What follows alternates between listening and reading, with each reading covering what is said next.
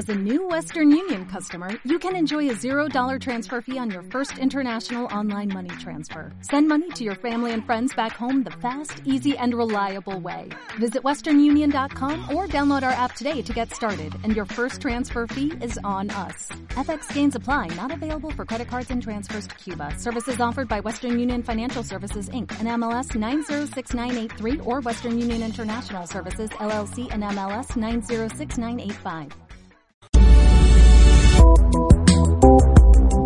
Estás escuchando Radio Humanista.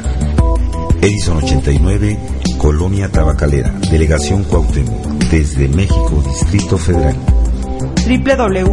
www.contextohumanista.org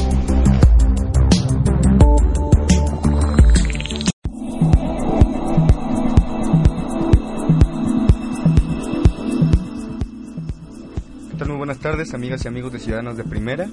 Hoy, 3 de abril, empezamos a las 3.7, un punto de la tarde. Eh, Omar Ortega, su servidor. y Nancy Amado los acompañamos el día de hoy y pues con este un gran invitado que ya más adelante se presentará. Entonces, pues vamos a una cápsula y regresamos. Como busca el agua la sed.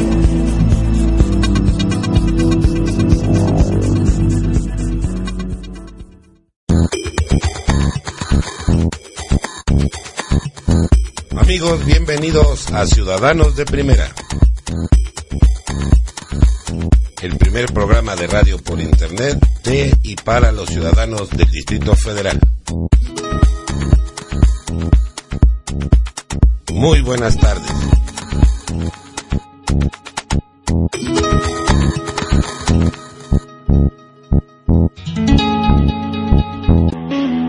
Participación ciudadana se refiere a cuando nosotros los ciudadanos intervenimos en la vida pública o privada del país.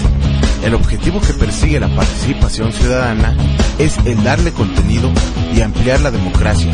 Así es como se genera la democracia participativa. Para Ciudadanos de Primera, Benjamín Hernández.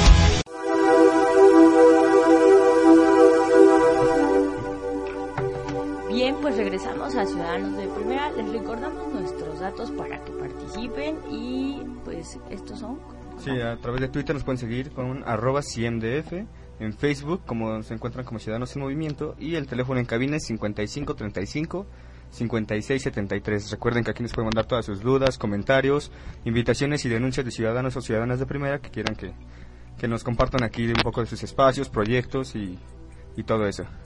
Así es, y pues el día de hoy tenemos a un invitado que pues yo lo denominaría como eh, de corazón oaxaqueño o algo así, ¿no? Porque además, pues bueno, eh, proviene de otro país, sin embargo, pues lleva eh, radicando aquí ya un buen tiempo. Pero dejo que él se presente y nos comparta de, pues, como, ¿por qué anda por aquí visitándonos? Pues buenas tardes, eh, muchas gracias por la invitación ¿no? a, a ustedes y a la, a la estación. Ah, yo me, me llamo Kurt, Kurt Hackbarth, ah, nací en Estados Unidos eh, y soy autor y ya llevo 12 años ah, viviendo en, la- en la ciudad de Oaxaca y ya cuento con la nacionalidad mexicana desde hace 6 años, entonces ya este mm, me- me he establecido aquí permanentemente desde hace un buen tiempo. Ok, pues, Kurt, ¿cómo ha sido esta, eh, este tiempo eh, en, en México? Este, pues, ¿cómo empiezas en este rollo de, de las actividades artísticas? Escribir, eres narrador, eres este, escritor, dramaturgo, ¿no? Entonces, ¿cómo fue que te empezaste a involucrar en todo eso? ¿Qué te lleva? Sí, soy narrador. Empecé ah, escribiendo narrativa empecé escribiendo, pues obviamente en inglés, ¿no? Siendo de Estados Unidos. Llegué a Oaxaca mm, ya hace 12 años por una, amiga que me dijo que Oaxaca era un- una ciudad hermosa, bella y muy buena para ir a, perderse y a escribir. Y mm, fui ahí con la intención de quedarme un año y pues me quedé, me quedé. Ah, Luego fue a Italia un par de años y regresé otra vez a Oaxaca. Esa es la ciudad que más, que más quiero. Am, entonces empecé escribiendo cuento y este libro que, de que vamos a platicar un poco más tarde es un libro de cuentos, son siete cuentos, un cuentario de siete cuentos entrelazados. Luego empecé a escribir uh, dramaturgia. Ya tengo este, dos obras de teatro que hemos montado en la ciudad de Oaxaca, en, el Teatro Juárez, en el centro de la ciudad. Es una, es una comedia, es una, una tragedia. Entonces ahora me enfoco en las dos cosas, en la dramaturgia y también en la narrativa, entre las dos. Y, y, bueno, tú provienes de la ciudad de... Este, Es el estado de Connecticut en Estados Unidos. sí. Ok, y pues ahí, ¿qué actividades tenías? ¿Cómo fue tu juventud ahí? O, te- ¿Ya te habías, estabas involucrando en actividades eh, artísticas, culturales ahí dentro de esta población? ¿O hasta en qué momento empiezas a, a participar Crecí en un pueblo pequeño en el estado de Connecticut que se llama Old Lyme. Um, y luego este, cursé mi, licenciatura en una universidad que se llama Fairfield, que es una universidad jesuita, también en el mismo estado, a una hora. Y siempre está, estuve involucrado en las actividades artísticas, desde um, ah, el periódico estudiantil, ¿no? escribí una columna en el periódico, ah, tocaba la trompeta en orquesta, toco la trompeta y el teclado, entonces también estoy ah, metido algo en la música. Ah, y tomamos cursos con tres profesores a la vez de diferentes disciplinas. Puede ser, por ejemplo, un profesor de literatura, otra de mm, filosofía y otra de física. ¿no? O, mm, o variaciones. Entonces, estudiamos ah, toda una serie de textos, desde filosofía, historia y literatura, pero desde un punto de vista multidisciplinario. Y esto me abrió mu- los ojos mucho acerca de, de muchas posibilidades de cosas. De hecho, fueron algunos profesores que me dijeron, este, tú no eres hecho para la política, no, para, porque iba a ir después a la Facultad de Derecho a estudiar leyes. Ok. ¿no? Porque ahí estudias primero la licenciatura y luego vas a estudiar Derecho o Medicina, pero después de la licenciatura. Si tú no eres hecho para eso, ¿no? eres eh, una persona creativa, te vas a aburrir. Entonces, Piénsalo seriamente. Ajá. Entonces, fueron algunos profesores que, ¿no? Entrometidos, que ayudaron a decirme, no, Que debes ir por otro, otro te camino". alentaron, ¿no? Sí, me alentaron. Que me reconocieron alentaron. Como ese- esas habilidades, ese talento en ti. Pues ojalá que sí. Am, mi madre nunca entendió, ¿no? porque ella estaba acá.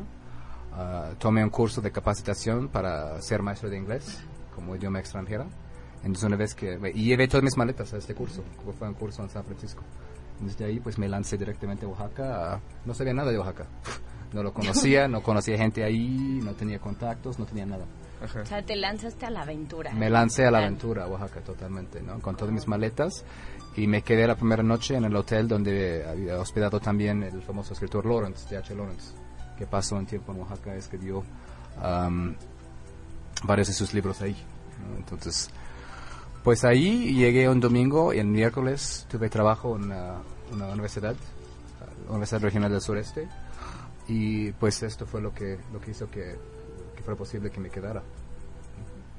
Y te establecieras allí en Oaxaca. Me establecí ahí. Sé que sí podríamos denominarte como, ya tienes corazón de oaxaqueño. Tengo corazón de oaxaqueño, aunque tarde mucho para empezar a escribir en español, ¿no?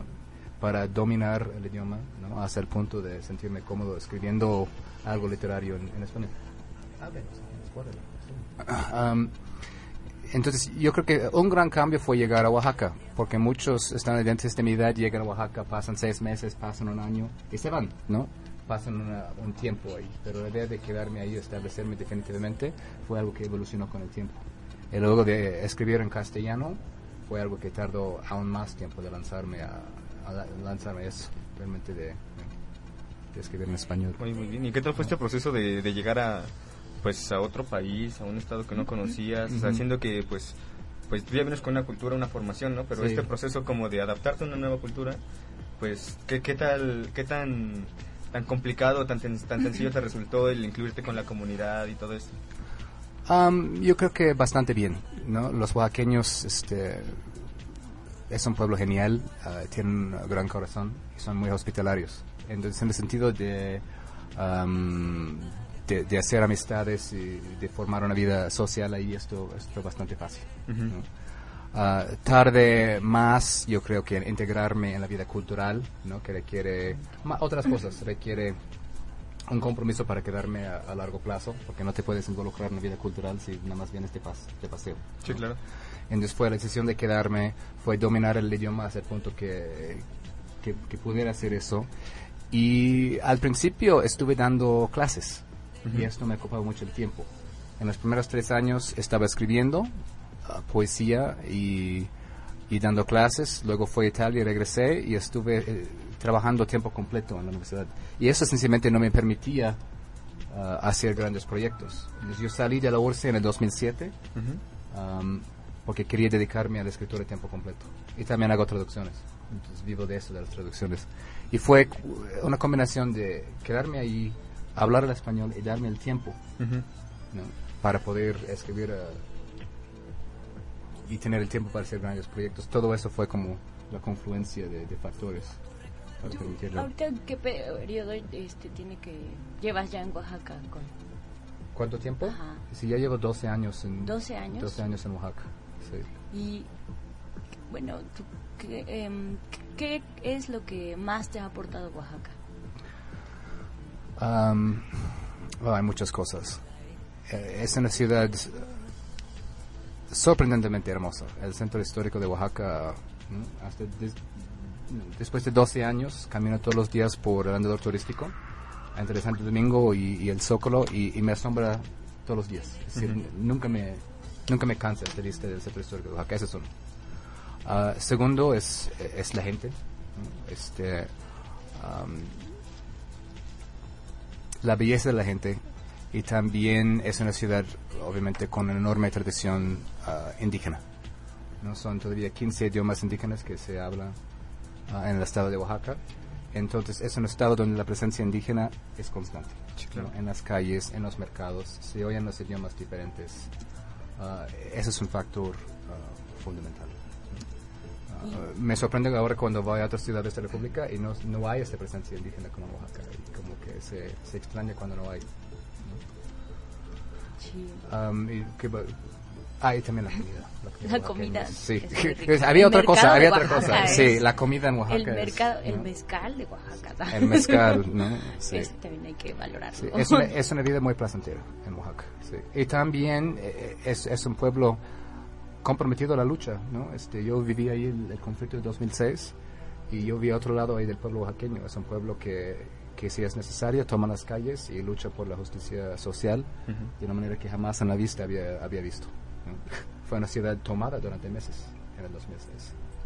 Sí, creo que justo eh, Oaxaca, en esta parte, eh, bueno, en, en estos contextos sociales que ha vivido, ha plasmado de una forma también como muy artística dentro de sus calles, dentro de la comunidad, Sí. este, pues toda esa, también parte de esa, esa, este, ese descontento que vive, ¿no? ¿Tú eso cómo lo, lo miras? O sea, ¿cómo miras esta parte de también cómo se expresan a través de, del arte en las calles? Este, todo este movimiento que también hay.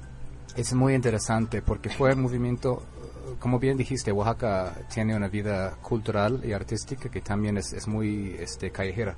No solamente está como aislado en, en el gueto de la galería, sino que es algo muy vivo y muy ah, parte de la calle. Entonces, en el conflicto de 2006, ah, los grafiteros tomaron un, ah, un papel protagónico en el conflicto.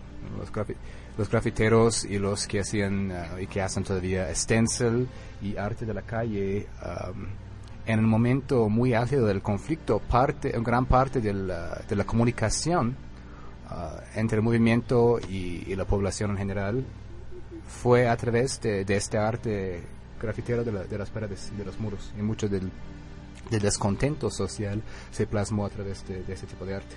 Y, y todavía, ¿no? Digo, hasta la fecha, hasta la fecha, grabadores, este, Ujú. grafiteros. carteleros, los que hacen música, póster, la música, ¿no? Este, todos en este momento, ah, y recuerdo eso ahora est- estando aquí con ustedes ah, en la radio, ah, todos ahí este, vivimos con la radio Universidad de la UAP, de la Universidad Autónoma de Benito Juárez de Oaxaca, que fue el último lugar que la Policía Federal tomó, ¿no? Este, el pueblo mismo, este, el campus de, de la UAPO está por un lugar que se llama Cinco Señores y una de las más grandes barricadas fue la barricada de Cinco Señores. Y en el 2 de noviembre de 2006, cuando la Policía Federal quería entrar pretendía entrar en el campus para este, apagar la radio. Fue el- el- la población en general, ¿no? fue la gente de esta colonia que salió a las calles para resguardar el campus para que Radio Universidad pudiera seguir en, en el aire. Entonces, es- ¿no? la radio fue fundamental en el momento en que la televisión ya estaba. Bueno, siempre controlada, ¿no? pero habían entrado en la televisión también, pero fue la radio que fue principal ahí. Pues creo que eh, en este en esto que te ha aportado Oaxaca te ha nutrido mucho. ¿no? Me ha nutrido mucho, sí, en muchos sentidos. Ah, tanto la cultura de Oaxaca, ah, el arte de Oaxaca, pero también, sí, bueno, yo estudié ciencias políticas, pero nunca me había involucrado en una situación así hasta que fuera casi obligatorio. ¿no? Que ahí está todo alrededor de ti. ¿no? Fue la oportunidad para que aplicaras eso, ¿no? Pues es algo único en la vida. ¿no? Cuando vives en la ciudad ah, durante meses, ¿no? hablan de la comuna de Oaxaca. ¿no? No sé qué tan cierto sea esta palabra, pero es cierto que todas las instancias gubernamentales fueron cerradas. ¿no? Y, y el movimiento sí ah, ah, manejaba las cosas y cada colonia tenía su propio grupo de, de autodefensa, de patrullas de noche. Había, había no fue un autogobierno total, pero fue un, un gran paso, gran paso, perdón, hacia el autogobierno, ¿no? Más grande paso que nosotros habremos visto en nuestras vidas hasta ahora. ¿no? Sí, fue el experimento de Oaxaca en, en autogobierno, ¿no? Que es lo que todos los que somos muy antiinstitucionales es lo que buscamos, ¿no? que haya autogobierno. Claro, porque, pues, digo, la organización, los niveles de organización, ¿no? Y de participación de la comunidad son mucho más altos que cuando están impuestos por una institución. Claro, esto sin duda. Y, y aquí, bueno, que en todo esto que te ha venido aportando Oaxaca y eh, la cultura, las personas, ¿no? Que seguro hay eh, los vínculos que has generado, pues también son importantes, ¿no? ¿Qué es lo que tú has aportado a Oaxaca ya ahora como ciudadano en esta participación? ¿Cómo has, eh, justo esto que, que, pues atinadamente o desatinadamente estudiaste, te, también te da otro contexto, ¿no? Otra perspectiva de la situación y que eh, pues vinculado con, con lo que estás haciendo en o tienes en narración, en Ujú. dramaturgia, ¿cómo lo has venido como llevando a, a este a es- esta ciudad? Uf. No, sé, no, sé, no sé qué habré aportado. Seguramente. No sé si yo sea la, la persona indicada para contestar esa pregunta. Estoy muy contento y pues tengo orgullo de las dos obras de teatro que hemos montado ahí. Ambas obras tocan directa o indirectamente temas políticos. Ah, uno es La Media Diezmada, que es una, una comedia metateatral en el sentido que es teatro que habla de teatro. Pero habla de un grupo este, teatrero que intenta derrocar a su director y justamente manejar su compañía teatral sin un director. ¿no? Justamente la idea del autogobierno, ¿no? pero reflejado en el escenario. ¿no? Y todos los problemas y los conflictos que, que surgen en esos momentos. Y ahí esa es una obra que, donde los actores van directamente, se sienten dentro del público y hay alguien que viene desde el público hasta hacia el escenario, entonces rompiendo esta cuarta pared. Ah, la segunda obra que montamos se llama El Ostracón. Y ahí sí, pues, donde el tema político fue indirecto en, la media diezmada, en El Ostracón fue un tema bastante abierto. Trata de un chico joven, ah, ingenuo, que enfrenta una sociedad hostil que intenta aprovecharse de él. Y esto en la forma de un narrador que va cambiando de disfraces. Primero es un doctor que le, que hace a su madre una, una cesárea que no necesita que pasa a veces. Luego es el maestro burlón de la escuela, ¿no? que se burla, se mofa del chico ingenuo. ¿no? Luego es eh, el sacerdote chismoso en, el conf- en la confesión. Luego es el banquero que le engancha con una deuda que no necesita. ¿no?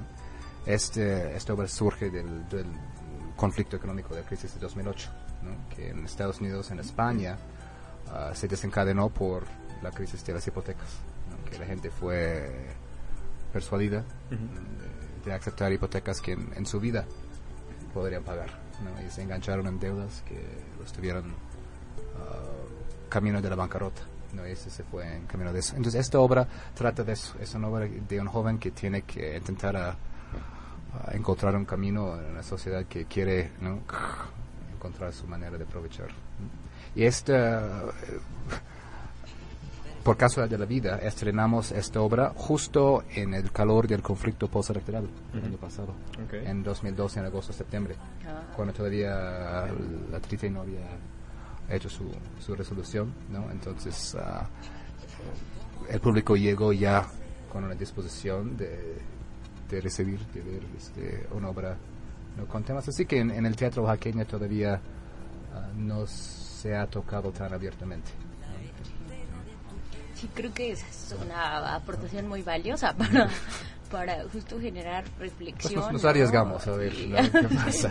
Críticas. De- Pero creo que esta parte justo es como lo que eh, vemos, ¿no? Dentro de lo que tú estás llevando como en, en este rollo de participación ciudadana y, y cómo incides, ¿no? Y estás beneficiando a otros, ¿no? En lo que estás aportando algo a los otros para que haya esta reflexión crítica con respecto al entorno en el que vivimos y que pues eh, que tenemos claro como el descontento y, y- y- y toda esta serie de injusticias, pero también cómo dentro de las artes podemos manifestarlo, ¿no? Y creo que esa es la parte este, bien importante porque pues bueno, habrá diversos este, espectáculos, ¿no? Para en, en- en el arte, pero pues también están estos donde nos hacen pensar, ¿no? Donde nos hacen analizar y mirar de una manera diferente las circunstancias políticas, sociales, personales que estamos viviendo. Entonces creo que es muy importante. Es decir, tú no lo habías visto. No, sí, es, ¿No? es muy importante. No sé cuánto habré podido aportar, pero sí es, sí es importante. ¿Vamos a la pausa o seguimos? Ah, no, Ah, es ok. que vamos a escuchar una canción, pero todavía no sé. Ya Todavía falta un poco. pero Ah, bueno, falta un todavía poco, sí, falta. sí. Entonces, Entonces sí, para hablar un poco de eso, porque creo que es muy importante, hacer arte que tiene un sentido crítico es, am, es un acto de equilibrio, porque si el arte es demasiado didáctico, es decir, si nada más tiene un solo mensaje, deja de ser arte. ¿no? También tiene que tener una belleza, también tiene que tener una estética y evitar ah, la tentación de, de- de proporcionar una respuesta fácil a preguntas complicadas. ¿no? Por ejemplo, en la medio diezmada, cuando quitan el, el cacique y ahí el grupo de teatro, pues entran en problemas entre ellos. Es decir, no es la panacea, nada más ah, así, ¿no? Y también en el Ostracón, cuando el chico tiene que salir enfrente al exilio, pero el exilio ah, realmente lo, lo, lo- lo empujan fuera del escenario, literalmente lo empujan fuera y cae frente al público, ¿no? En esta primera fila. Ok. Ah, ahí también es ambiguo, porque exilio es tiene que dejar atrás su amada, tiene que dejar atrás su, ¿no? su infancia y todo eso, pero también el exilio le proporciona una posibilidad de realmente empezar de nuevo. ¿no? Es decir, tenemos que intentar a sí, cuando estamos ante el concepto crítico, sí, de, de, de verlo ¿no? desde un punto de vista si- simbológico. ¿no? Y que creo que es también lo, lo más complicado, ¿no? El poder dar ese, ese, no sé, ese, ese mensaje que tú quieres dar a través de, de movimientos artísticos, de, de escenas, de, Sí. de estos momentos como clave dentro de la, de la misma obra Sí. para generar este tipo de, de análisis y de crítica por parte de los que vienen como espectadores, ¿no? Sí. Y que pues justamente este tipo de, de- de dinámicas que estás manejando, bueno, o que se manejan en las obras de es eh, análisis, crítica y también como señalar el, el proceso que ellos mismos están viviendo desde una Claro. desde un enfoque diferente. O sea, como que le- les, les pintas un panorama este fantástico si quieres verlo así Sí, y ellos lo pueden aterrizar perfectamente hacia la misma realidad que ellos están viviendo, que ellos y ellas están viviendo. Y que a partir de esto ellos reflexionan sobre lo que significa su mismo proceso de protesta ante las injusticias que están viviendo. así es. O sea, esto es como que lo, lo- lo que... Pues lo más difícil que siento yo que, Ajá. que hacer como plasmar dentro de una obra, ¿no? Poder uh, compartir ese mensaje con la, con la comunidad. Totalmente, ¿no? En vez de nada más dar un, un mensaje sencillo que sería la injusticia es mala, ok, sería exactamente proporcionar una serie de elementos que hace que desencadena una- un proceso de pensamiento, Ujú. ¿no? Entre los espectadores en su contexto, como bien dices, ah, para que para que salgan del teatro y que el proceso siga, ¿no? Ah, el gran dram- dramaturgo Bertolt Brecht, ¿no?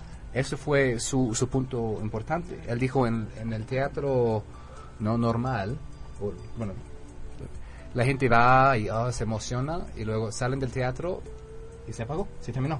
¿no? Es decir, la emoción no, no conduce a la acción. Sí, hay un la emoción no entusiasmo ahí la acción. temporal, ¿no? Es temporal, ¿no? Y te vas, y qué chido, ¿no? Como ves una película y te vas, y qué chido, y, y ya termina y pss, se acabó. Entonces, la idea de Brecht con su teatro épico fue, tenemos que hacer que el teatro ah, tenga uh, una contundencia para que el proceso no, no termine cuando la persona, ¿no? en el momento de... Para que trascienda, ¿no? teatro, Para que trascienda, eso, exactamente. ¿no? ¿no? Y por eso quería romper la cuarta pared y en todo momento Brecht quiere que tú sepas que es teatro, que es un artificio. Exacto. Por eso en Brecht los personajes empiezan a cantar a destiempo. Cualquier cosa para romper con este la suspensión de la incredulidad, ¿no? Que tenemos que pensar que lo que está pasando está real. Brecht está como, no, no, no quiero que pienses que lo que está pasando es real. Quiero que sepas que es una dramatización para que desde, desde eso, ¿no? Ah, empieces a entrar en un estado crítico. Entonces eso de romper la, la cuarta pared es, es, es un recurso teatral, pero también es un recurso ah, de conciencia. Claro, claro que sí. Sí, que hay, hay Ah. una comunicación no solo unidireccional, ¿no? Sí. Sino también es de Sí. ida y vuelta. Sí, estoy de vuelta. También tienes este otro espacio, ¿no? Que es la revista El Holgorio. Sí. Y haces periodismo cultural mediante esta revista. ¿no? Y, y pues esta, creo que, bueno, ahorita vamos a la canción. o a un corte. Va. Comercial no, porque aquí no tenemos. Exacto, y regresando Pero vamos a tener- esta canción que es, ¿cuál, Omar? Con la frente marchita de Adriana Varela. Ah, Perfecto, ¿qué tal? muy bien. Sí. Pues entonces vamos con la frente marchita, pero vamos Y todavía. regresamos con corte en su, en su programa Ciudadanos de Primera.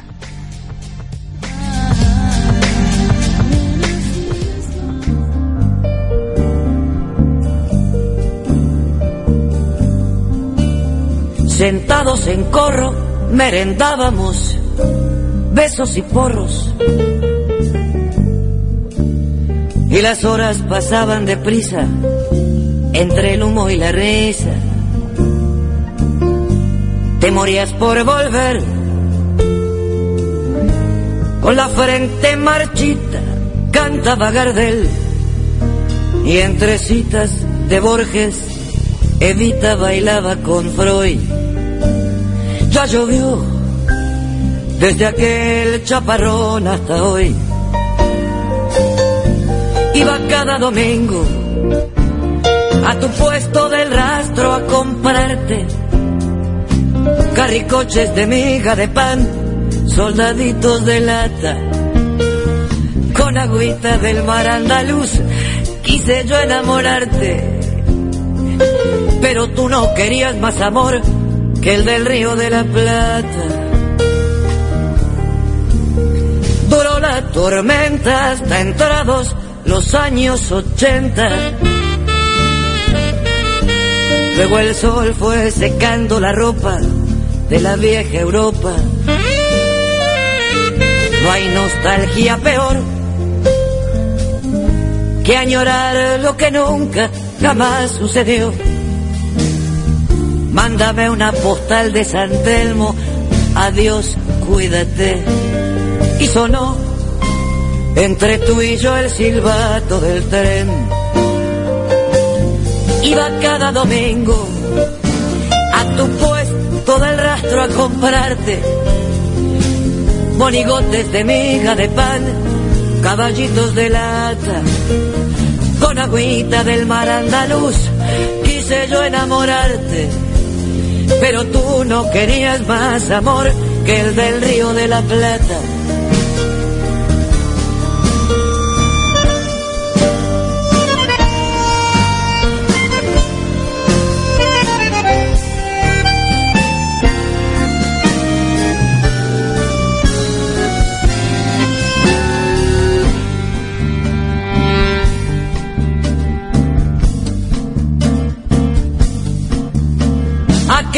Banderas de la patria, de la primavera,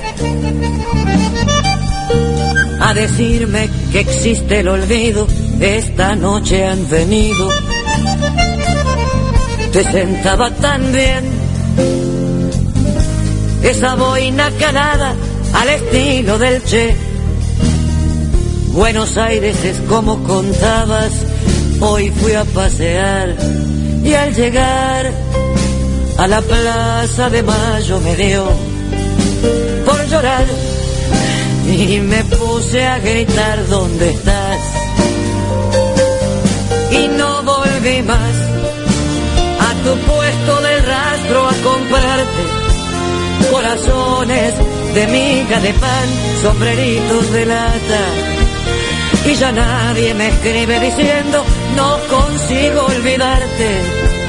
Ojalá que estuvieras conmigo en el río de la Plata y no volví más a tu puesto del rastro a comprarte corazones de miga de pan, sombreritos de lata.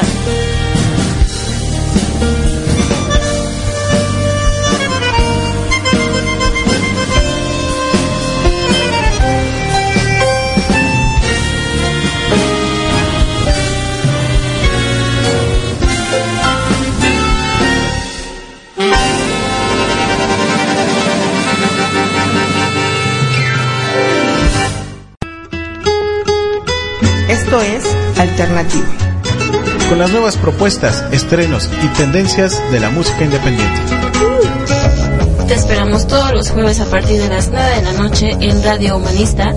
Benjamín Hernández y Estefania Olivares. www.contextohumanista.org Hola, nosotros somos Indira Jiménez, Lady Norte y Benjamín Hernández, alias El Valles. Con todo lo relacionado sobre el colectivo Nortec, escúchenos todos los viernes por Radio Humanista. www.contextohumanista.org El sonido que defina la frontera. Estás escuchando Radio Humanista. Edison 89, Colonia Tabacalera, Delegación Cuauhtémoc, desde México, Distrito Federal. www.contextohumanista.org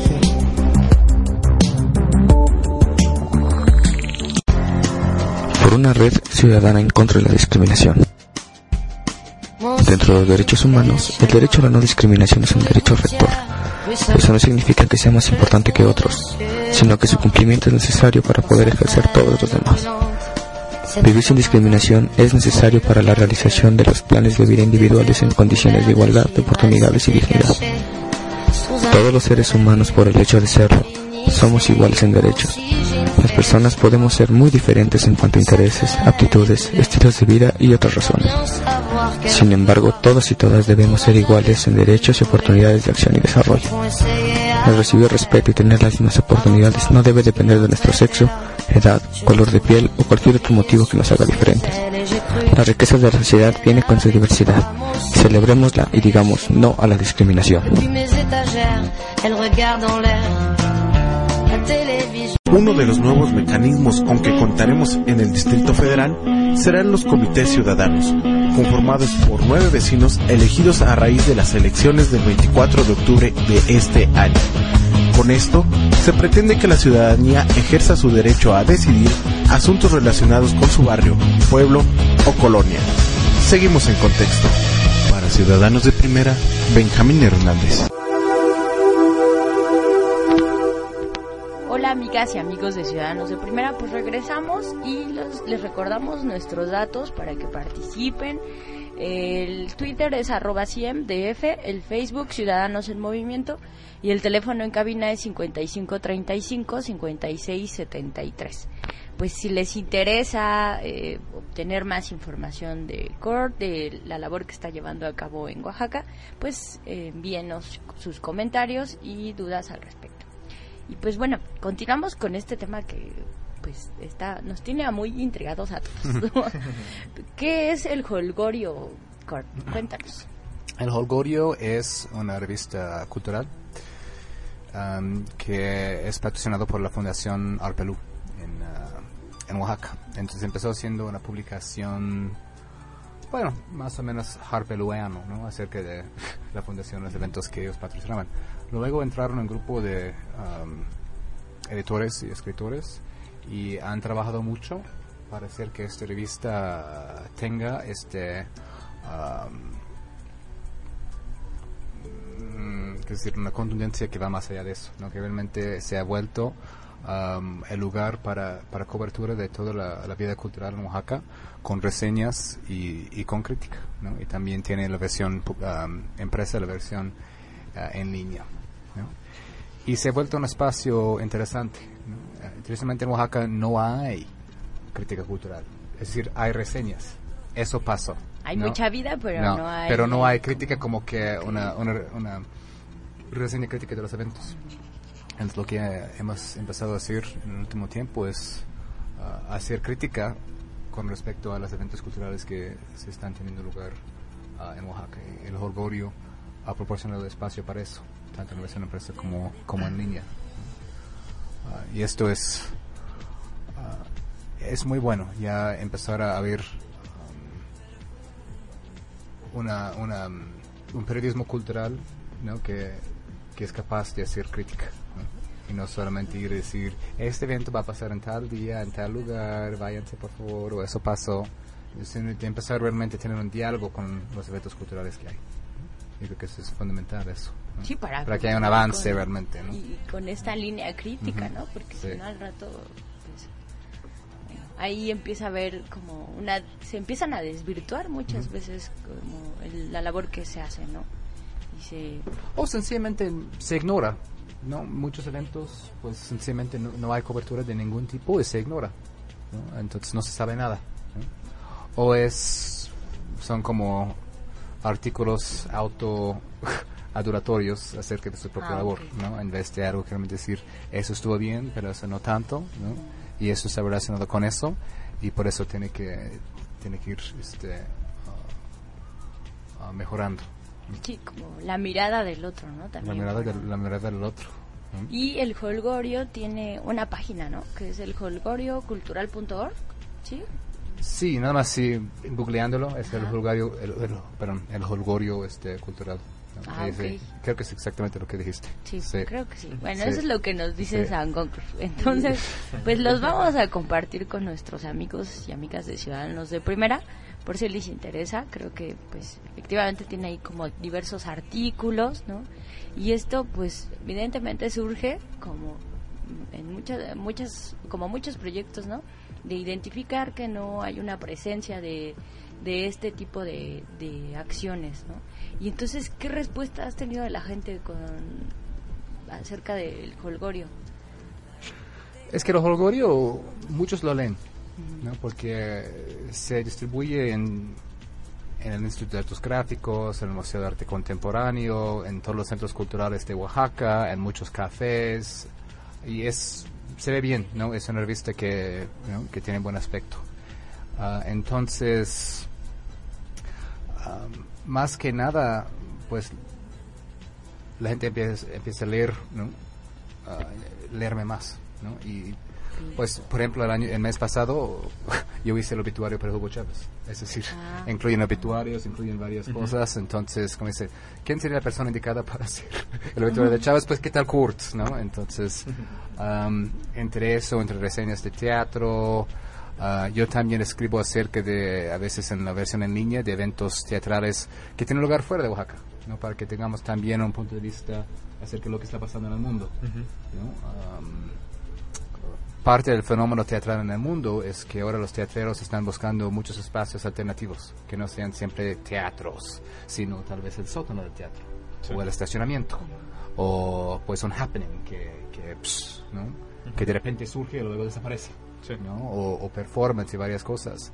Y en Oaxaca se está explotando mucho eso, ¿no? Hay teatro ahora en el mercado de abastos. Uh, acaba de haber un nuevo teatro, este, Voisic, uh, en el, justamente en el sótano del Teatro Macedonio Alcalá, uh -huh. que data del Porfiriato, ¿no? Es un teatro bastante caro, cuesta 30 mil pesos por noche. ¿Cuál grupo de teatro puede? puede ¿no? Pero en el sótano, de, de, repente, se puede hacer una cosa interesante, una instalación sí. teat teatral. Entonces yo a veces escribo artículos acerca de lo que está pasando en Nueva York, acerca de Londres, uh, donde están haciendo las mismas cosas, uh -huh. las mismas cosas, ¿no? Teatro en espacios alternativos. Uh -huh. ¿no? En Nueva York acaban de hacer una producción uh, de Macbeth, pero en tres bodegas, y está en tiempo real. Entonces en vez de estar nada más sentado, tú puedes ir caminando de sala en sala y presenciar a primera mano los acontecimientos. El asesinato de Tina, todo eso de Lady Macbeth y su esposo, pero tú lo estás ahí viendo mientras caminas y sigues a esos actores de sala en sala. Es decir, toda la concepción de teatro en el mundo está cambiando um, y, y Oaxaca no está exento de eso. ¿no? Entonces es bueno hacer esos vínculos entre lo que está pasando afuera y lo que está pasando ahí. Ok, pues eh, creo que esta parte está también retroalimentando mucho la vida en- eh, cultural en Oaxaca, ¿no? Y, y pues esto también eh, justo trabaja lo que es la educación alternativa, ¿no? mediante talleres, este, cursos. Pero tienes una escuela que se llama ¿qué? ¿Cuál? Papalotes. Papalotes. Sí. Um, este es un proyecto que fundamos hace cuatro años y este es una escuela Waldorf. Waldorf es un método que fue concebido por un filósofo, ¿no? un filósofo austriaco que se llama Rudolf Steiner hace 100 años. Después de los estragos de la Primera Guerra Mundial. Y es, una, es un método educativo ah, extraordinario. Está holístico, integral, ah, unifica cuerpo, mente, espíritu am, y enseña a los niños lo que tienen que saber en el momento adecuado. Entonces va junto con el desarrollo armoni- armonioso del niño. ¿no? Ah, muy en contra de televisión, en contra de las computadoras. ¿no? Hoy quieren, ¿no? yo acabo de ver que están entregando tabletas a los niños ¿no? como parte del nuevo programa del gobierno del DF. ¿no? Ah, sí. El método Waldorf va totalmente en contra de eso. ¿no? Este, ¿no? Como si entregar tabletas y computadoras constituyera la educación. Na- nada que ver, nada que ver. Eso es nada más como para fines de publicidad, ¿no? Ah, fundamos este proyecto hace cuatro años. Ah, sigo en el consejo directivo. Eso ha sido, ha sido un gran reto, ¿no? Porque eh, no estamos afiliados con la SEP, ¿no? Y si no eres afiliado con la SEP, pues. ¿no? No puedes... No es válido lo que No estás es válido, ¿no? Entonces Sí. como que la SEP tiene el monopolio para dictar qué es válido y qué no es válido en este país. ¿Qué es educativo y qué no es ¿Qué es educativo y que no es? Pero si, si aceptas la SEP, tienes que aceptar muchas cosas con las que no estamos de acuerdo. No queremos usar esos libros de texto que manejan, ¿no? Porque en el método Waldorf los niños hacen sus propios libros de texto, pero muy bellos, ¿no? En cuadernos que guardan durante el resto de sus vidas, ¿no? También enseñan historia de México, mitología de México y, y todo eso, ¿no? Pero a través de un método mucho más interactivo. Si te dan un libro de texto así, todo está hecho, ¿no? Sí, lo repites. lo repites y luego lo desechas, ¿no? Pero si tú estás, justamente como dijimos con el teatro, si tú estás más involucrado en el proceso de crear tus propios materiales, tú pones mucho más de ti en eso y tiene mucho más este valor educativo. Sí, creo que esta parte justo se alienta desde la educación popular, ¿no? También Sí. desde los saberes de los Claro, niños, claro. de las niñas, que pues es como confiar y ir generando esta creatividad, impulsando, ¿no? Como Claro. Ese sentido crítico, estas cosas y esto solo Yo veo ahora que los zapatistas se están, se están enfocando en hacer su escuela. Ah, Ahí, sí, ¿no? ahora pues están viendo que hacer marcha la por todo el Tierra, país no ¿no? funcionó, pero están haciendo su...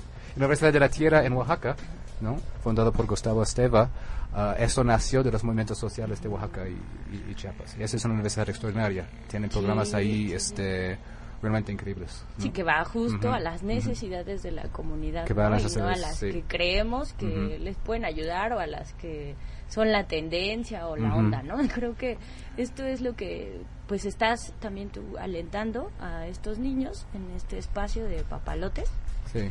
Y solo es a niños, ¿entre qué edades? Este, Empezamos con un, ah, con un kinder, kinder maternal mixto y ahora acabamos de abrir ah, un primer grupo de primaria, también de edad mixta. y acabamos de terminar de construir un edificio de primaria ecológico.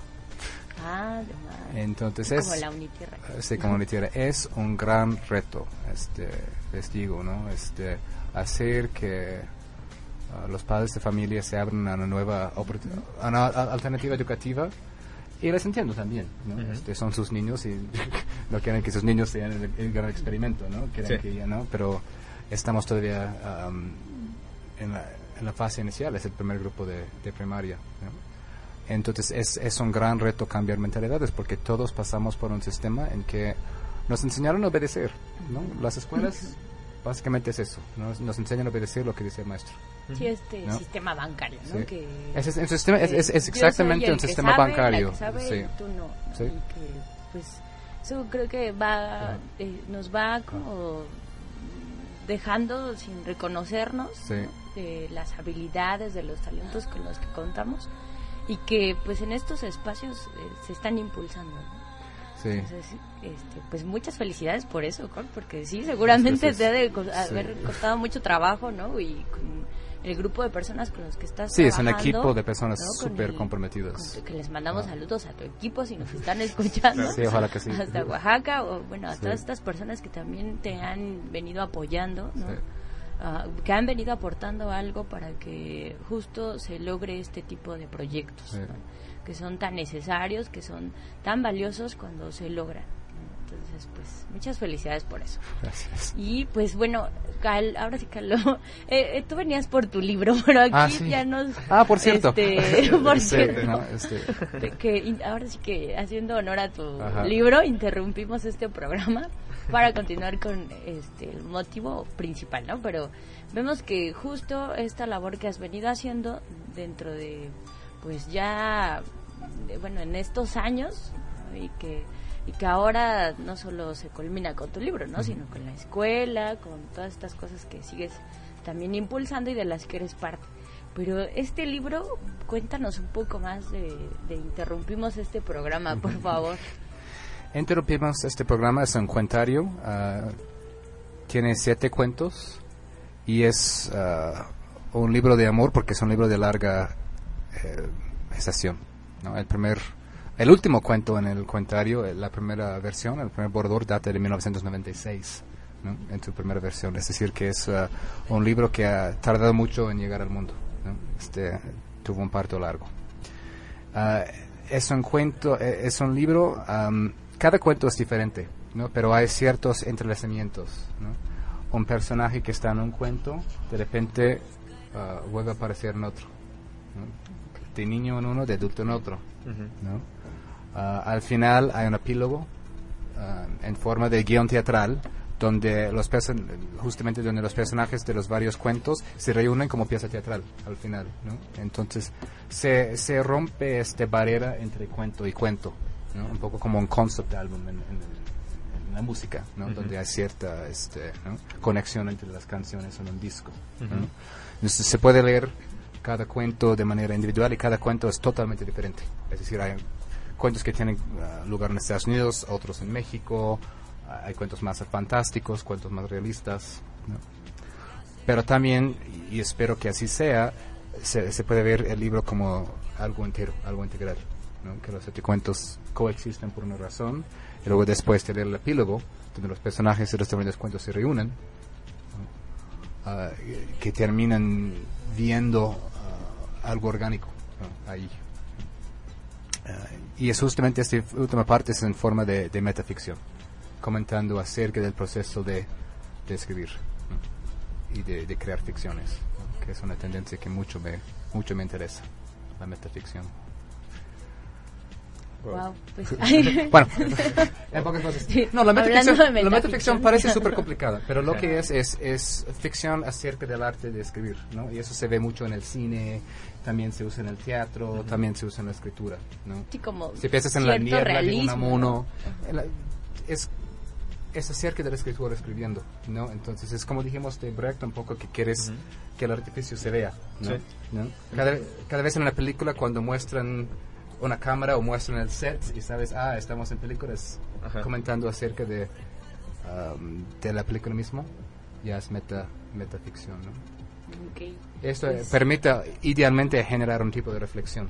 aquí aprendemos mucho y Ah, ya sabemos que los Ah. perros también tienen psicólogos, entonces creo que justo este tema de que nos compartes de estas historias que Sí. se van como entrelazando y que entre metaficción y, Ah. y realidad, ¿no? Ajá. Cómo se van entrelazando estas historias que tú has venido viviendo y que, bueno, ahora dices que fue un periodo largo para sacar Sí. Interrumpimos este programa, ¿no? Sí, buena Que pregunta. Casi no pasa eso, bueno. Refleja mucho. ¿Cómo ha sido eso? Sí, refleja mucho de mi vida porque refleja esa transición entre mi vida en Estados Unidos y mi vida en México y refleja la transición entre escribir en inglés y escribir en castellano, ¿no? que son dos ah, estéticas diferentes, son dos maneras, son dos lógicas diferentes, son dos maneras eh, de concebir el mundo diferentes, entre el Ujú. inglés y el castellano. Sí. Entonces, tres de los siete cuentos tienen versiones originales en inglés originalmente. Nosotros los escribí directamente en castellano. Pero fue en, en- en el proceso de traducir las primeras versiones del inglés español que me di cuenta que no es sencillamente cuestión de traducir, ¿no? Porque lo que suena bien en inglés, en castellano no, ¿no? Ujú. Entonces fue... uh, y, bueno, eso es parte de todo lo rico de una buena traducción literaria, ¿no? Que no es solamente frase por frase, sino que... ¿no? La idea, ¿no? La Y que es esencia esta parte también. de no esencia. transliterar, ¿no? No transliterar, Y es eh, bueno, traducir o interpretar Ajá. y no transliterar, que es la, Claro. la- la pequeña diferencia y, los, los- y el, el error que muchas veces se comete, ¿no? Que Sí. transmite la misma idea que viene en una, en una lengua Y, lo y es un contexto completamente diferente. Totalmente. Exacto. Y me di cuenta de eso, ¿no? Es como Neruda con su traductor que dice, no traduzcas mis poemas, mejóralos, Supuestamente, ¿no? Y dijo eso. Entonces fue en el proceso de traducir esos cuentos que me di cuenta que, bueno, cambiándolos, modificándolos, en el contexto, que me gustaba más el español que el inglés. Y que los iba agregando y más. ampliando. Bueno. Y eso es realmente, fue a través de este proceso de traducción no transliteración que los cuentos empezaron a su vez a evolucionar. Varios de esos cuentos terminan en un cierto punto, a veces en inglés, pero en castellano tienen toda una segunda parte, toda una tercera parte, porque en el proceso de traducirlas me di cuenta que no, esos, esas narraciones quieren decir algo más o, o van por más. Entonces me gusta mucho cuando un escritor pone todo en, en un cuento. ¿no? No es que eso es un cuento, que puede ser una novela o todo eso. No, no, que el cuento es lo importante. ¿no? Y que pones todo en un cuento. ¿no? Y que no termines como diciendo, es como, ah. ¿Qué más puedes Sino que sacar de va- aquí? va- va- vas por todo Ok. en, en la forma de un cuento también. Y entonces el título, interrumpimos este programa que... Interrumpimos este programa, el título tiene que ver ¿Cómo con este- surge? tiene que ver con esta idea metaficticia que acabamos de hablar, ¿no? Que ah, en vez de seguir con el programa de la ficción, interrumpes el programa para que la- el lector esté consciente, ¿no? Del acto de escribir, del acto de leer. ¿no? Um, pero interrumpimos el programa también es el cuento titular, ¿no? De, de la colección y tiene que ver con brevemente, porque es el más autobiográfico de los cuentos. ah, yo en la preparatoria teníamos un canal de televisión, ¿no? De um, circuito cerrado, ¿no? Ujú. En todas las aulas. Y teníamos un programa matutino eh, de televisión. Y hicimos un sketch un día, ¿no? Que por- igual, no queremos no solamente leer las noticias que nos daban desde la, la dirección, sino que queremos poner de lo nuestro. Entonces hicimos un sketch que luego, pues, no agradó a ciertas personas, nos sacaron del programa. Entonces, con tal de volver a ganar la, pos- la posibilidad de estar en el programa, grabamos un viaje escolar a Nueva York. ¿no? Que vamos a hacer un reportaje y ser todo obedientes y todo eso, no mostrar que vamos a Nueva York y toda la cosa. Vamos a Nueva York y se pierde un, se pierde un estudiante. Se perdió, se extravió, ¿no? El, el maestro como que, ¿no? Y nosotros grabando, ¿no? Entonces, Ah, entonces, este cuento tiene que ver con eso, interrumpir este programa, en el sentido de que tuvimos que salir del, del programa de televisión. Bueno, no es exactamente lo que pasó, es ficcionalizado ahí. Pero termina con dos estudiantes expulsados de la preparatoria, que también su programa de estudios fue interrumpido, ¿no? Porque por, desobe- ¿no? por no acatar ¿no? las reglas y por intentar hablar de otras cosas, igual a través de los medios de comunicación. Vaya la metáfora por tantas cosas, ¿no? El control de los medios de comunicación desde una preparatoria X en un pueblo X. Um, dos, dos estudiantes tuvieron que dejar sus estudios, ¿no? Entonces esos dos eh, estudiantes deciden, pues, vamos al autobús y nos vamos de aquí. ¿no? Sí, que como se, decíamos se hace van del pueblo, dice que si, si nos quitan de ahí, pues nos vamos.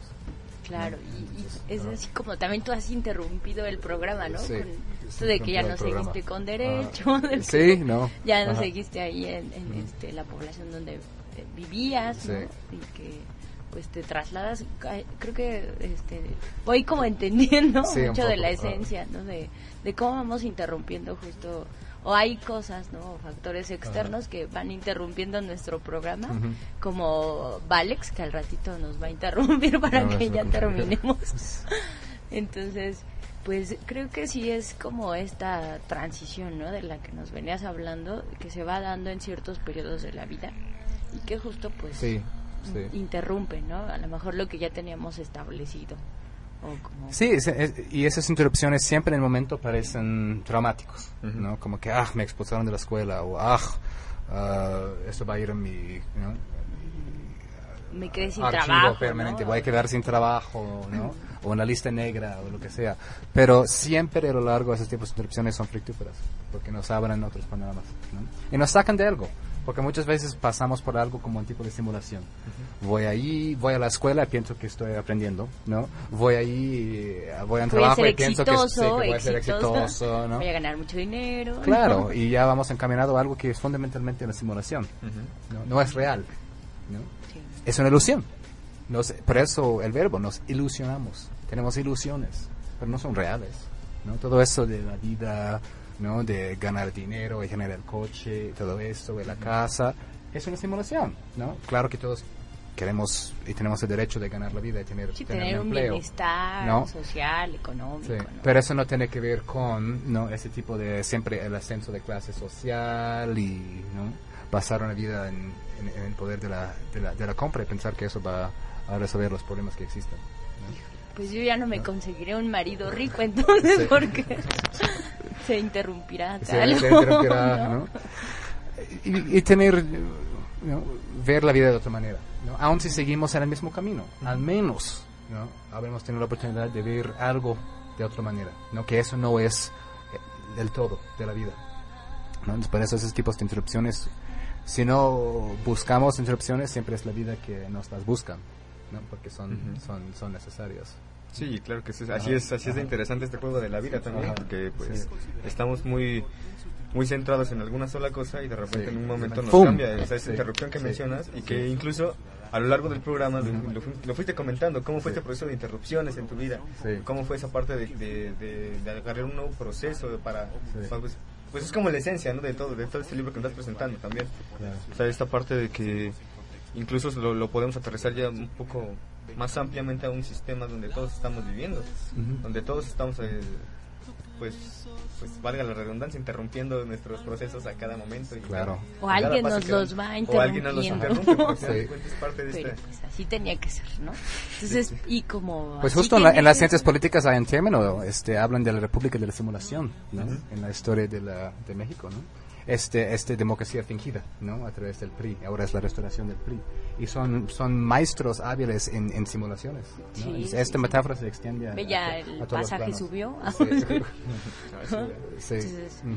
Pues simularon que nos iban a ayudar y ahora ya nos están no, jodiendo. sí. Pero, pues bueno. Para que hay que guardar apariencias siempre, ¿no? Ah. Y como pues tenemos que interrumpir, Ah. eh, justo para que la gente conozca más de este libro, ¿no? Adquiera este libro, Ah, eh, sí. va a estar a la venta aquí, eh, hoy por la tarde en la presentación. Sí, hoy a las 7 de la noche en Bellas Artes, en, el en la sala Adamo Boario, este, en Bellas Artes, vamos a estar presentando el libro con el lector este, Marcel Fernández y, dos más este, talentosos este, escritores de ficticio. Luego, este, ahí mismo el libro va a estar en venta. Ah, ¿Qué ah, costo tiene el libro para que la gente se vaya ahí preparada con Ah, este- sus dólares o euros? Creo que el editorial lo está vendiendo en 180, ¿no? Ok. Entonces, es hoy a las 7 de la noche, conmigo, con este Marcel Fernández, con Javier este García Galeano y Elizabeth Flores, ¿no? Este, los cuatro vamos a estar ah, en la mesa. Si no pueden llegar hoy, gran pecado.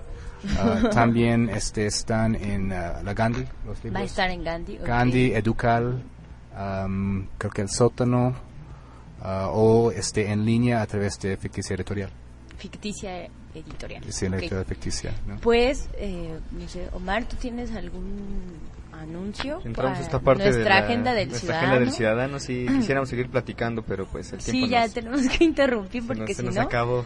empezamos puntuales sí. y ve ya, ya nos ya nos estamos excediendo. Exactamente, pues primeramente eh, la invitación la próxima semana, el próximo miércoles a las 4 de la tarde, es la presentación del manual para promotoras y promotores eh, juveniles en derechos humanos del Centro de Derechos Humanos Fray Francisco de Vitoria.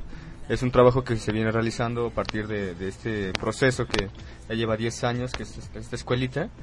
Y pues lo esperamos allá en la sala 22, en la que ubicada en Odontología 35, Colonia Copilco Universidad. Y pues bueno, yo Omar me ganó, yo iba a dar ese anuncio, pero aquí también tenemos, bueno, nos vamos adelantando un poco, el 23, el 24 de abril tendremos la primer tertulia ahí en Sobolotic con el grupo de Compas. Entonces, pues para que estén al pendiente. Y justo hablando, o, bueno, ya que de, de todo este tema que hoy hablamos y que tiene mucho que ver con Paulo Freire, les recomendamos Pedagogía del Oprimido, que pues este está eh, editado por siglo XXI. Eh, aquí el compañero Diego, al que le mandamos saludos, eh, pues nos los recomienda. Entonces aquí los lo posteamos para que lo adquieran también puede ser muy útil en su biblioteca. Sí, finalmente, ya que estabas mencionando a Cebolotic, también invita al curso de Popotillo que inicia el miércoles 10 de abril, de 4 y media a 6 de la tarde, se pueden inscribir. Eh, tiene un cupo limitado, una cuota de recuperación de 15 pesos que ya incluye el material para que se pongan en contacto.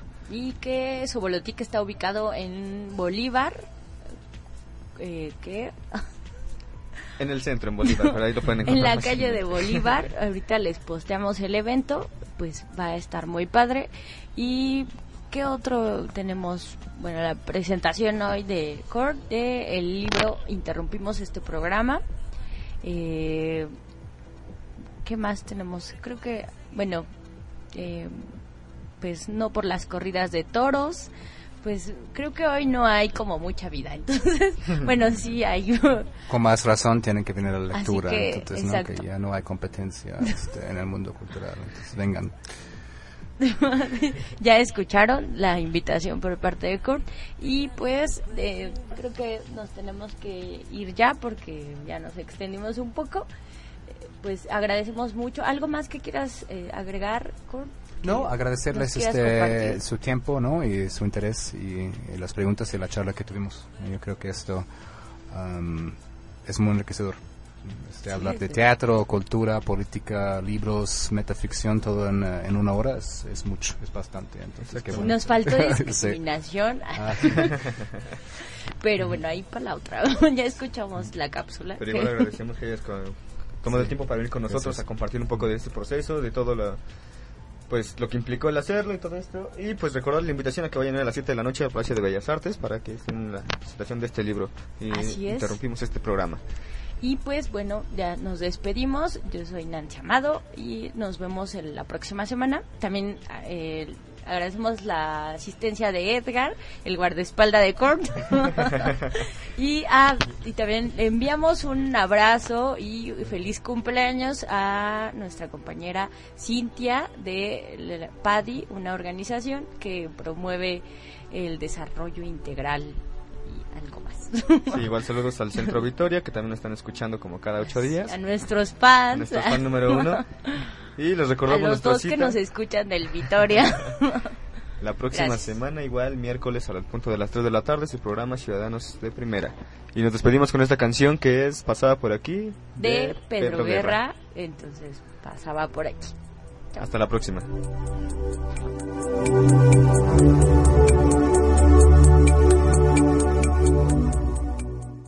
Al final, la participación ciudadana es considerado un factor insustituible para la profundización de la democracia. Actualmente, nuestra obligación como ciudadanos es hacer valer nuestros derechos de participación y colaboración con cuestiones que influyan en nuestra colonia, barrio o municipio. Solo así tendremos voz y haremos valer nuestro poder ciudadano. Seguimos en contexto. Para Ciudadanos de Primera, Benjamín Hernández.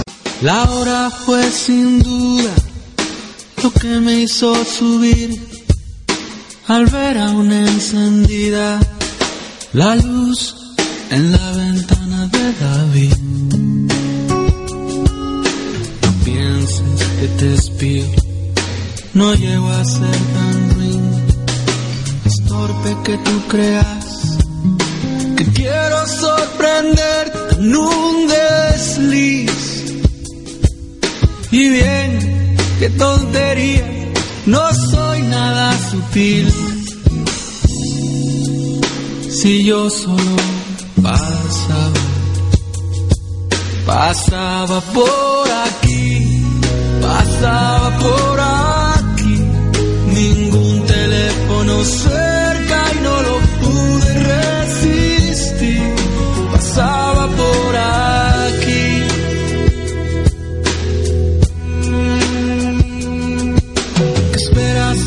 cuente? Hay poco que decir. Tal vez me vaya un tiempo, no aguanto este coñazo de Madrid. Te veo muy distinta, es nuevo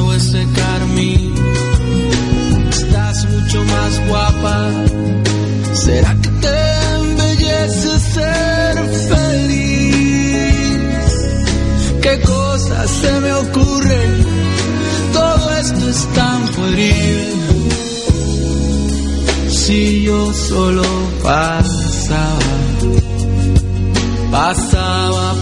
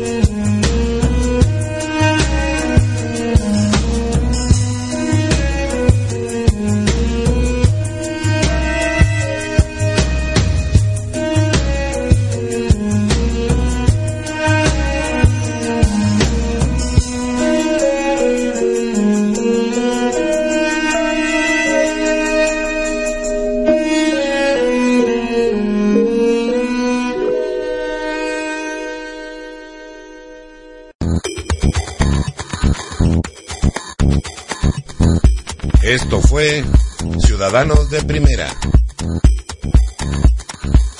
El primer programa de radio por internet de y para los ciudadanos del Distrito Federal. Gracias por escucharnos.